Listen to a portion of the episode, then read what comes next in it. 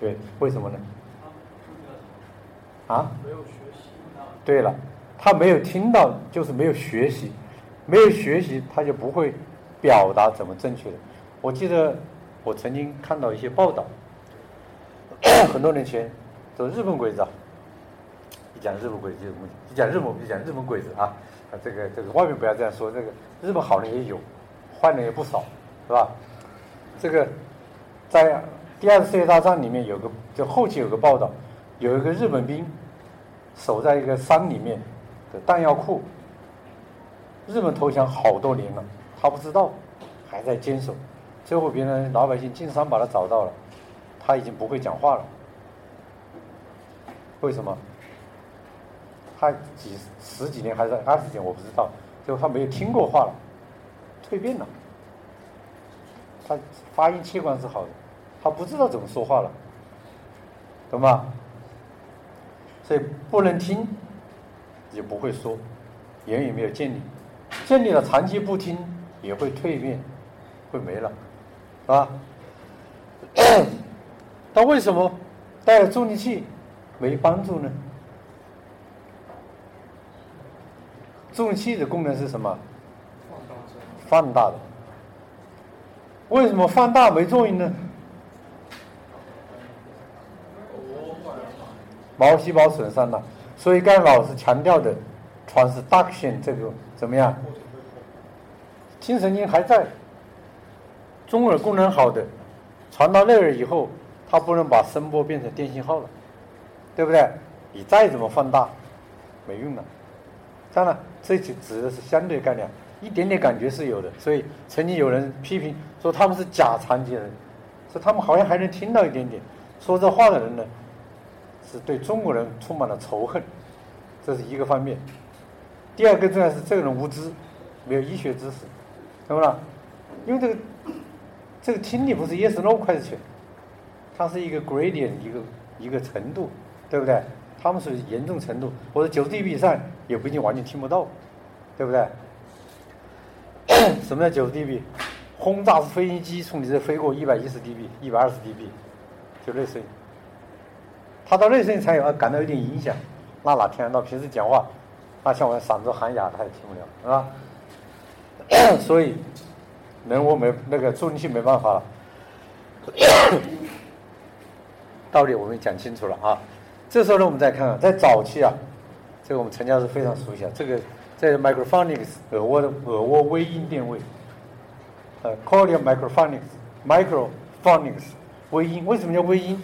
是最初的实验时候给了一个声波的刺激，当从那个电信号从里面引出来电信号。换成扬声器的时候，它也它又变成类似这种声音了，声小了，叫 microphonics，微音电位，就是耳蜗里面传出来的。所以我们在美国跟着我们的 Fred Lato 教授，老就记录这个玩意是吧？做了基底膜振动也就测这玩意。这微音的产生。跟基底膜振动有关，跟毛细胞有关。当然，产生后向中枢往上传导。当然说，中枢各个中枢，啊，各级中枢都可以有感觉。我们不讲了。好，现在我们就讲转换医学在听力学的第二个例子。从微音电位，大家探索，然后我们的先辈们呢？这个曾经做了一个非常 stupid 的一个一个实验，这个图我没拿出来，是吧？大家知道你们搞物理的，著名的这个 Volt 瓦特是吧？福特 Volt，他做了一个非常 stupid 的一个实验，他把两个直流电插到耳朵里面，摇，嘣，他的描述。感到耳朵像煮粥一样的声音，咕噜咕噜咕噜声音出来了，啊，当然他耳朵也损损伤了那一下，啊，说我是他是丢皮的是吧？那个，但是为科学献身精神是值得鼓励的，但是无谓的牺牲是不必要的，是吧？现在你可以拿动物去做嘛，是吧？嗯，好，到了五七年，法国学者就做，直接在术中，病人完全没听力了，术中给个电信号，局麻，听不见，哎，病人说我有感觉有声音，很一个塞子是吧？然后呢，美国的 House，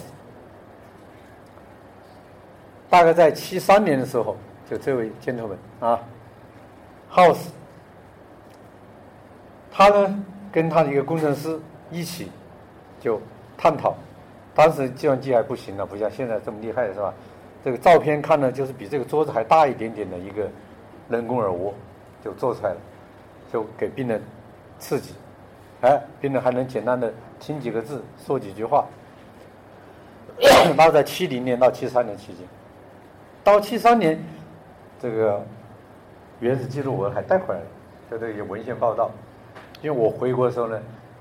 这个 One of my dream 就是来做这玩意，后来才发现没有找到陈教授。当时，第二呢没有翻译。我当时回国两个箱子，一箱子就是衣服啊什么，还有一个箱子全是人工耳蜗资料。到我九五年那个时间为止，所有国际上专注论文 proceeding 就是开始专题会议的这个这个 proceeding，我全部没有钱我就复议，全部把弄回来了。现在看也没用了啊，就是，但是人要有 dream 才行的是吧？然后他们弄了七三年，我他的原话就那时候有记录啊，就报道，在美国的这个年会上报道，当时遭到美国做电生理研究著名的专家反对，说这东西都不成熟，你怎么能往病人身上弄？哎，说不清楚。当然，美国临床医生是大佬，很牛，所以。坚持下来了，后来这个这个事情大家认认为这个事情做对了，当然最后做的最成功的是澳大利亚和奥地利，是吧？他们做人工耳蜗，就全世界都在用，美国也跟着做了很多产品。现在呢就是这种样了，这是这个大家知道是耳蜗吧，对吧？人蜗分这么几个部分，对，这是植入体。就植入到我们的体内的皮下，然后把这电极呢，经过我们做手术把它放到耳蜗里面去。然后 那时候最早的美国的产品叫穿皮插座式，就像我们每天充电一样的。这个体外部啊，在外面呢，这个体外部，体外部是干嘛的呢？它首先要有一个这个拾音器，把我们外面听到的声音把它接收，然后通过这个。微型的处理器，像所谓的微型电脑一样，进行这个魔术转换，进行这个处理，然后这是用不同的 strategy，最后再换成电刺激，通过这个次传感器啊传到这个体内，体内呢它有线圈，所以接收接收完了还电极叫接收刺激器，它接收要解码啊然后刺激，所以当时这两个之间的连接。美国的产品是穿皮插座，要插上去，大家可以想想看看，这个是不太方便的，是吧？所以很容易皮肤坏死。现在呢，大家看隔着皮肤叫经皮传感式，啊，体内体外，然后最新的还可以带着去游泳的，而且最最新的呢，就是全植入。在零零年的时候，他们有个记者问我：“你能不能预测一下耳鼻喉领域未来几大新的发展趋势？”我想来想去，讲了五个，其中有一个就是全植入人工耳蜗，现在看来已经出来了，但是还没有这个 commercial available 啊，还在这这个在临临床的验证阶段。当然，未来呢，我想你们可能会有部分同志或者几个会在这里面感兴趣，不同的编码策略啊。这就时间关系不做详细讨论了。这呢是个例子，这个这个孩子呢是我做的这个中国大陆的第一个双耳人工耳蜗，所以这讲着讲着，我又经常会有个例子来比。权威要尊重他们，但是科学一定要没有限制。刚才讲过了，我做了这个手术后是中国大陆第一。因为香港做过，我是大陆第一台。为什么做双耳？因为孩子上课时候是很安静的时候听课一点问题没有，但是小孩一下课就发疯了，玩耍，对不对？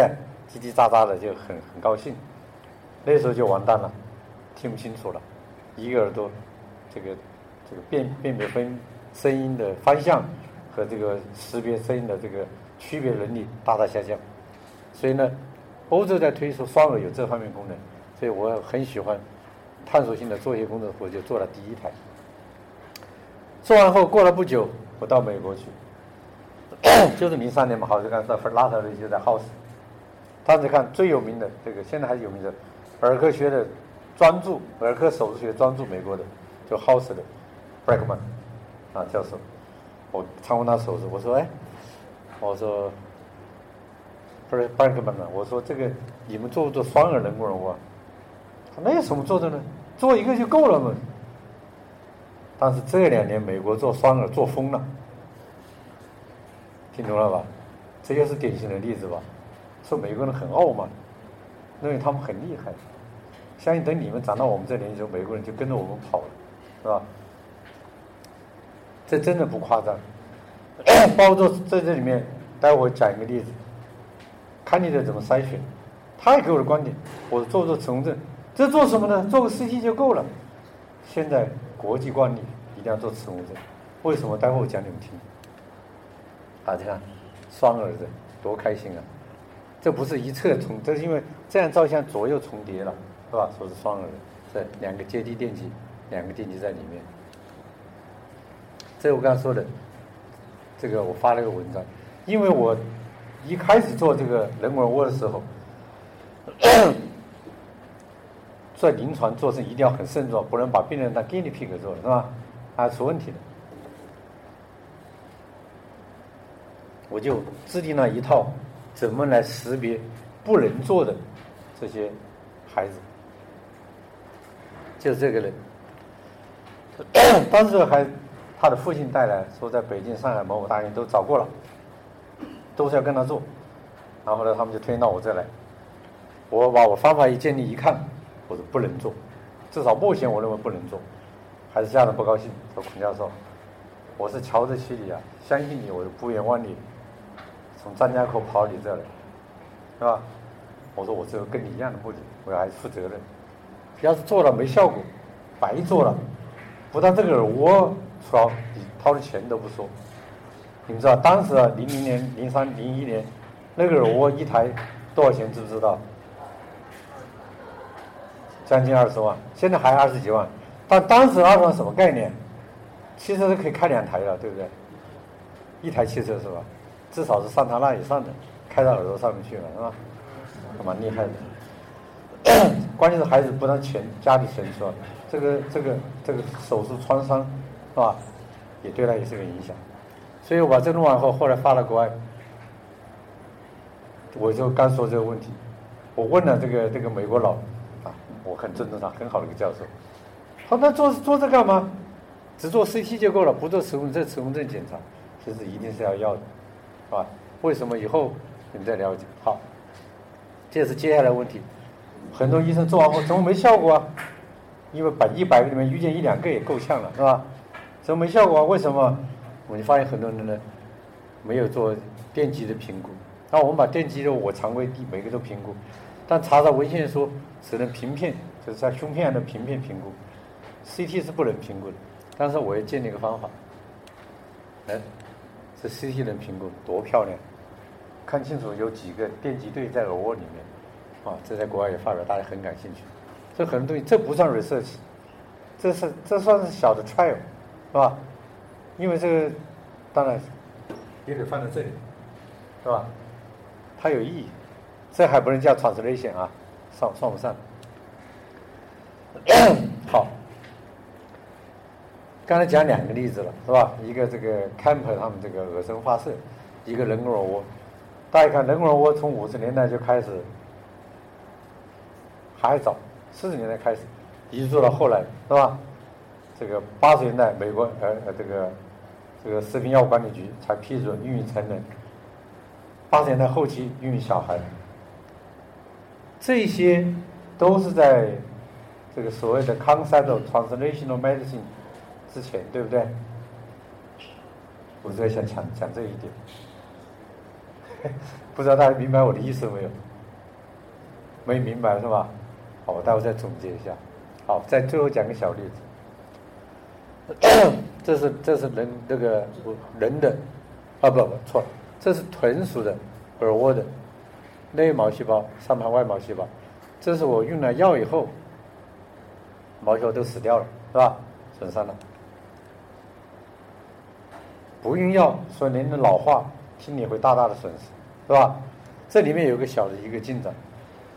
告诉用药，以前在中国小儿就是小孩子引起听力损失，number one 的这个病因是氨基糖代类的毒性药物，就打的链霉素、氢蓝霉素，一打就把孩子给我损伤了，毛细胞杀掉了，是吧？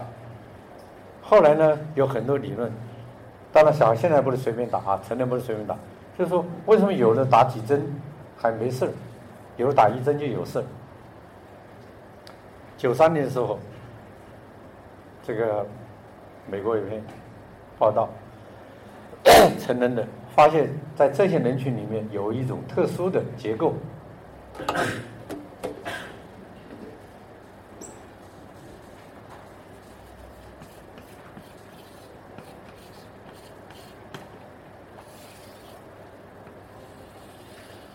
心理天。人呢有很多 DNA 是吧？很多 DNA 是在核里面，是 nuclear DNA。如果这是一个细胞的话啊，我这是放大了，太放大了，比核还大了。这是给大家一个概念。这呢，假如是一个线粒体的话，这里面有一个地方，幺五幺五五五。A 腺嘌呤变成鸟嘌呤，只有一个核苷酸，一个核苷的位置变了，遗传性的。这个一变，这个氢钠霉素、链霉素这些原来杀细菌、杀传染病的细菌的这个药，原来杀人没这么厉害的，不是杀人啊，跟人的 DNA 结合没那么。没那么大的亲和力的，但运这个突变个体，它一下就结合上去了，所以对内耳就造成了损伤。所以这个研究结果，至少我现在用在临床上，我们跟孩子常规的筛查一下，以后包括成人筛查，就以后你要用这种药，如果是这个突变体有突变的，一定要高度慎重。这是不是传 a 型的 research 啊？也是创造性的 medicine，对不对？这是应用的。我先最后讲讲呢，老龄。刚才说的两千多万中国的这个听力损失里面，超过百分之五十的是 A 级，跟老龄相关的。而文献报道，到了六十五岁以上，这个这个偏高一点点。我最近因为九七三那个那个项目啊。我就负责老年性农的，然后知道这样一些重点也是这个做老年性农的，我就做了一批流调，两万人，这是宝贵的财富，我跟工委一起做的。然后从武汉市的社区呢，养老院也做了，高高达九十多岁也做了，做了一批，那人不多，千把多人。国外报道，六十五岁以上老年性农的，叫六十人的听力这个损失的发生率。可以高达百分之四十，可能稍微高了一点点，这个这个数字，但至少从我最近的这个流调的结果来看，这个到了七十岁的时候，百分之三十几，接近四十是肯定的，到了八十，绝对超过一半，所以这个这个老年，中国社会老龄化以后。这个很多疾病就变成我们这个医学科学或者生命科学急需面对解决的一个大事情。所以老年性农，我们多少年前我九五年回国呢，当时呢，反正又是开刀匠嘛，做研究就不着急，慢慢做，是吧？教我的学生做。那时候呢还没这么要求，一定要发现啥就所以就好办一点点，就做动物模型。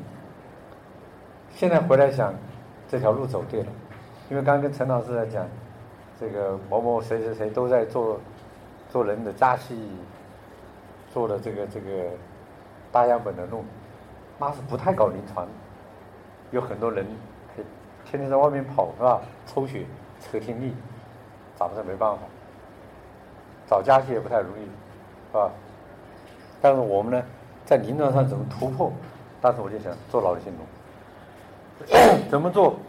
做动物模型。回想这个路走对了，为什么到目前这么多分子生物学进展，lock in lock out，是吧？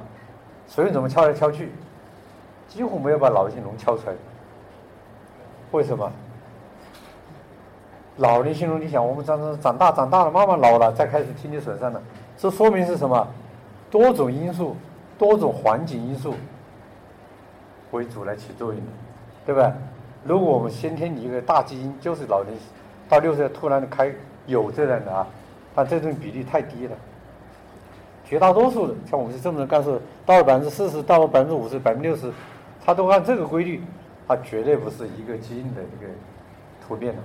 所以我们当时就想做个模型，这个现在用了一种查个文献，阿霉素，这个杀肿瘤的，有篇报道是在《新新纪》里面做出来一个 c o m d e l e t i o n 啊，干这线粒体是这样结构，就这一段缺失了，常见缺失突变，这一突变后呢，做老年人很常见。然后又是颞骨解剖的听力标本里面，因为国外的它有个好处，人死了后标本它可以留下来，咱们都很很难弄，是吧？它有生存生活在世的时候有听力，死了后裂骨又给捐献出来做做这个标本库。然后他们做个研究，说老年性龙的裂骨标本里面发生率很高。当时我为什么做这个模型呢？我想，哎，很有意思啊。老人他就多，老年农业多，他肯定这是跟老年相关的，这第一个。但是存在一个问题，说正常老年人听听力正常的也有突变，这就出问题了。然后我这个研究呢，在小孩的有听力损伤的有一个加系有几个孩子里面也发现这个突变，哎，我觉得很有意思，所以我们在探在探索过程中啊，不断发现的。所以这个阿霉素干素做了模型，模型做出来了，图片做成了，动物死了三分之一，听力也损伤了。好，你看我讲这个问题，你们要注意了。刚才讲正常老人，就是听力正常的，他也有突变，只突变率很低；但听力损伤的老人，是突变率很高。然后我现在做的团这个动物实验，做出突变了，听力也损伤了。但同时，这 gdp 死了三分之一。按理说，这个突变到底是不是引起耳聋的原因啊？不能会的，对不对？你会会会把胃死掉了，就都死了三分之一了，说明这这个这个这个动物已经状态很差了，是吧？所以我这个药不能用，我就换了一种药。这个原来是用阿霉素做，后来就改成半乳糖做。做完以后呢，啊，当然是很多很多实验，那个学生也很苦啊，一个人至至少喂一两百只，一喂就喂一年。早期是喂三个月，后来越喂成熟率越高了，就可以喂一年往下喂，是吧？这个这是一个例子，各种各种这个实验设计，所以都是很好的一些结果。就突变做成了，一个也不死。好，再看听力，听力 OK，就三个月听力正常的。当时学生来，杨空老师，怎么了？不好的消息。什么不好消息啊？模型做成功以后，听力没损伤。我一听，你们知道我当时怎么想？有句话叫窃喜。我在思考这个问题的时候，本来就不知道这个这个这个图片片段图片干嘛用的。别都说它跟有关，带有很矛盾的现象，对不对？然后做出来没损伤，第一我窃喜，第二马上想一个方案。原来是三个月了，变成两个月的动物打一个月的针，三个月，然后就马上就改成两种配，一个就是喂年的，还有一种呢不能老等下去，就打氨刚说的氨基糖苷类，我们用的是卡那霉素，用卡那霉素，不用卡那霉素，用模型加卡那霉素，用模型不加卡那霉素，不同的 combination。最后发现，单纯打卡拉霉素，听力损失二十 dB；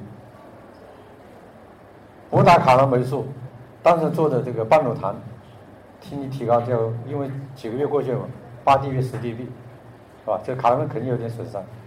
但是模型加上这个半乳糖的啊，加卡拉霉素的，半乳糖模型加卡拉霉素的，听力损失到六十 dB。这个说什么？说明这个东西在里面有一个易感，对不对？手机这个状态有这玩意以后，它很容易被损伤，所以我就提了这个理论。有了这个 common deletion 以后，这个机体对这个 stress，我们都叫不管什么 noise 也叫 stress，这个恶毒性药物也叫 stress，对不对？去这氧自由基也叫 stress。它对 stress 的 sensitivity increased，这理论就很好。那这个研究呢，我用了十年才发出来。我告诉为什么那时候没有逼着学生要发 SI，到现在我都不敢这样做了。要每年导师也请其他导师来答辩，别人也知道在干嘛了。你老不发也有蛮危险的，是吧？但是十年之后一发，就是第一年发，第二年申请，第三年就拿到自然科学重点。完成后又又在第二个是明年结束，又是就很有价值。就这样讲的意义，就是他潜下心来，但是要思想啊，要考虑。好，讲这些呢，基本上把我们这个讲的这个 progress，其实只讲几个例子啊。这是转换医学在听觉的一些进展例子讲完了。所以现在是回到刚才我问同学，我什么意思啊？你说没明白？我说还是问你们，这转换医学研究是什么时候开始的？现在还能回答我吗？这是很重要一个概念啊，没人这样提过，是我，我老喜欢想问题，我提了一个概念。好，你简单点吧，没有对错，很多人有时候没对错，但这里是个人观点而已。转换医学是什么时候开始研究？开始的，九二年提出来的，是不是啊？但实际上看，为什么要提出来呢？是因为美国啊，当时啊。用了大量的时间、大量的金钱，四十年嘛，统计了一下，两千多亿美元的投入来做肿瘤的研究，没有收获，啊，收获其实有，就没有看到直接的 benefit，就说的这个 NIH 都不愿意给钱了，是吧？说你这老要要要要要，你这是无底洞嘛，这弄的是吧？那时候，因为我做那个 A R O 开会，经常他们那些美国教授就呀动员跟参议员说话，要他们要支持我们研究啊，对不对？提高 budget，经常搞这个。实际上，我个人理解，是因为他面临着经费的困难，被别人指责的时候，他们想来想去，突然想，我用新的一种 concept，你要结果了，我给你结果，translational medicine。我个人理解。是不是？为什么这样说？我前面那几个例子，Campus Echo，然后变成耳声发射，能够感应神经能，可以鉴别诊断。现在听力筛查一出来，我就可以诊诊断有没有耳听力障碍。那时候还没有这种概念，照样做那些事情，对不对？没说我就做研究，跟你们临床无关，不可能的事情，对不对？原来早期的国家战略经济研究里面分基础研究。应用基础研究，基础研究就是你做机制，但做出来未来也可能就做做出 translation 了。应用技术实际上就是把你做完后就直接想用了，就所谓的 from bedside to bench 了。临床看到什么东西，你你申请个课题，你做个应用技术把它解决掉，其实早都有这些东西了，是不是这样的？这我个人观点。但现在就很多就说，比如说不要盲从，啊，该跟的跟啊，不盲从。因为你们是你们这个六七点钟、七八点钟太阳了，啊，六七点还早哦，毕业就七八点了，是吧？一定是，我觉得思维要要要要正确，是吧？啊，怎么做我也不说了，这这个是从传传遍到实验室，实验到传遍都没关系，对不对？我想说的是什么？得静下心来，否则呢，太浮躁，一定要我今天弄完，明天就得一个成果，今天弄，明天就成个专利。当然也愿意掉个签名马上接住，没签名就不能让去弄，踏实去做。我们再看看青霉素的贡献大不大？太大了！你们就是不懂嘛？你看看打日本鬼子，经常有一队说冒着生命危险搞两只青霉素来救战士的性命，对不对？是不是啊？这是哪个年代的？啊？四五年就得了诺贝尔生理医学奖了，哪个年代的？他是怎么发现的？啊？对了，被污染了，就等于是你把这个放放在这里，明天一看上面长霉了，就这道理。他原来很严格，盖盖盖盖上脑不长，老不没东西。他那长了没一看细菌全不见了，哦，这个没有关系。脑袋要敏感，要是一般人哦，细菌没了，扔掉再种吧，明天再盖上，那慢慢长吧，那就完蛋了，对不对？所以他在在培养细菌的时候，第二天细菌怎么没了呢？这没的地方都是一堆堆，没有细菌就变成一堆堆的这个没了，长的霉，啊，可能这个没有关系，所以他要 thinking，对不对？但这是这是太大的一个 translational medicine 了，对不对？所以是不是你们是不是认为老美是在忽悠？现在理解这个事情了吧？啊，这个纳米就不说太多，现在纳米从工科的啊，到医科的，到这个整个生命不到生命科学了，整个我们这个方方面面，刚才介入的还是他是搞传感器的，我看也会有关系，是吧？这些东西，纳米在我记得我们读研的时候，一九八几年，天天学这个这个这个美国之音，V O A 首，Voice of America，这个 Voice of America，天天听听听，那时候讲这个这个 Superconductor 超导，再以后慢慢就是这个 Nanometer 慢慢弄。其实科学道路是一直在走的，都在应用的。说传承类型的设计是一直存在的，对不对？不是九几年提出来以后才开始干的，明白了吧？所以现在倒是成立中心是对的，但是光靠成立中心是传承类型不出来的，还得像我们陈教授坐在这里踏踏实实干活，是吧？然后发现哎，这玩意可以传承类特了，哈哈，弄点东西出来了就。再看这么多诺贝尔奖。他们都有重大的价值，都传承了到后来，对不对？所以我们不一一的去介绍了，啊，这当然要提出概念啊，原来这个模式不好，改模式。所以我觉得，除了传的，这样一个好机制，什么呢？就你做的东西，能够被有人去推动它做到临床或做到这个应用，或者有人觉得你需要什么样的人组在一起，给你 funding 是吧？支持你来做研究。有人提 idea，有人去这个 solve the problem，啊，用这些东西来弄，而不是修一栋楼，听懂意思吧？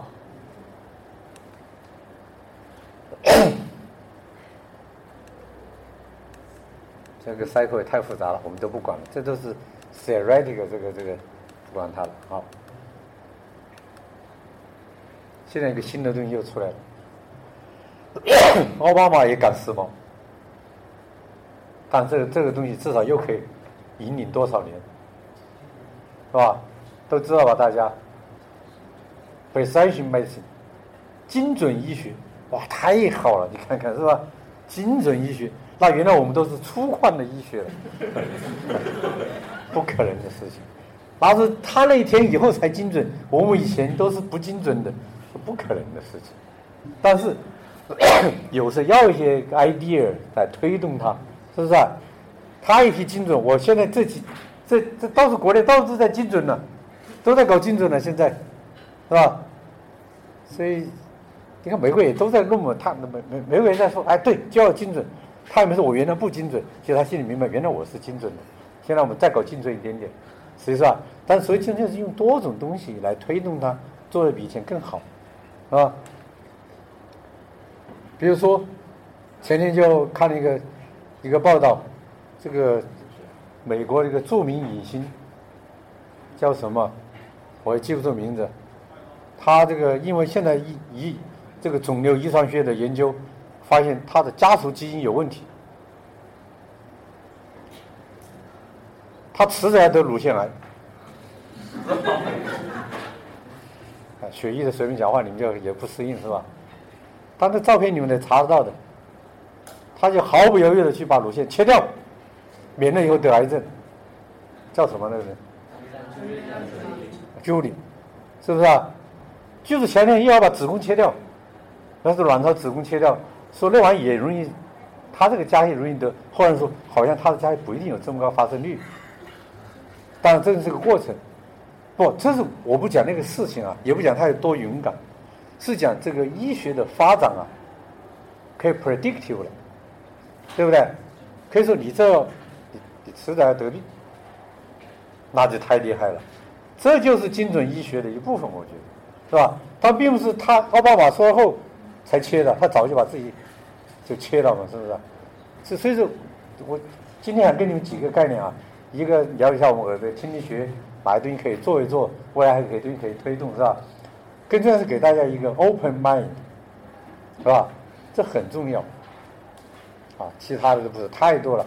包括你你们的专业现在很好，现在搞大数据，是吧？什么海量云计算，用的东西概念云来在哪里？真的都存在云里面吗？不可能。我说，因为我也管计算机在医院里，我说你这个存储到底怎么弄？新一点就分布式，是吧？或者分布式就能云就就海量了吗？有多海？多大的海？是吧？云有多大？都是个 concept，是吧？但是大家要理解它以后，我们就找个正确的方法，啊？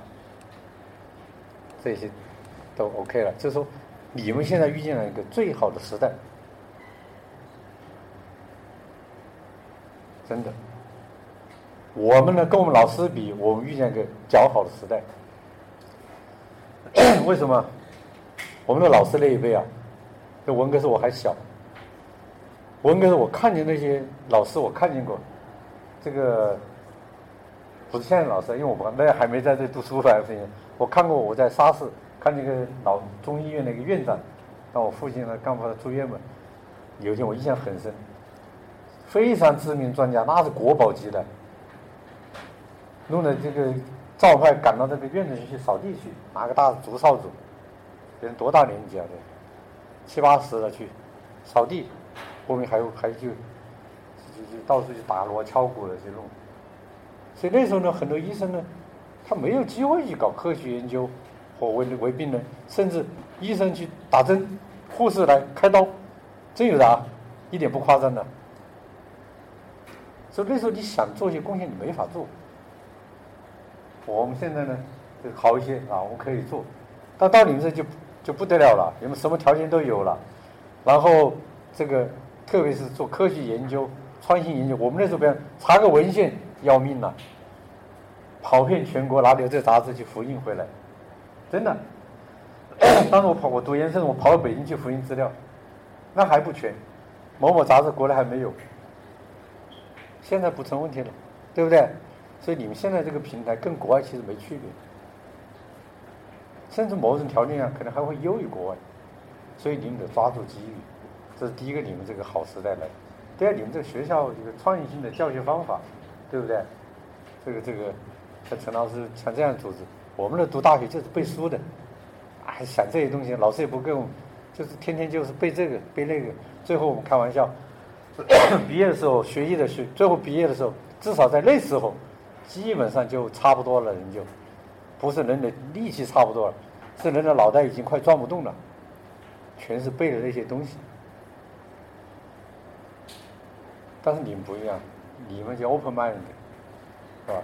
在探讨性的学习，同时还有很多机会从事一些科学研究训练，是吧？我觉得真是好时机，你们要珍惜这个。这话也不完全是我想说的啊。这个一条是就不能为转化而转化，这是我要我的学生，我就给我打几个字打上去，是吧？把这些打上去了，就是不能太把这个功利啊，就是我想得到什么来去做，那个功利心态不能太重，所以不能说为了转化我才研究，那你转了一半没搞出来呢？所以再回到我们的我们的老师说的，这个 science is adventure，那要 adventure 我不冒险了，那不是不干了，对不对？第二呢，讲方法一定要多学科，很重要。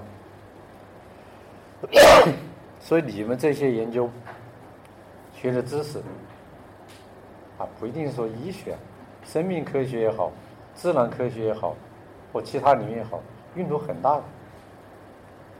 第三呢，我觉得很重要的就是一个个人素质。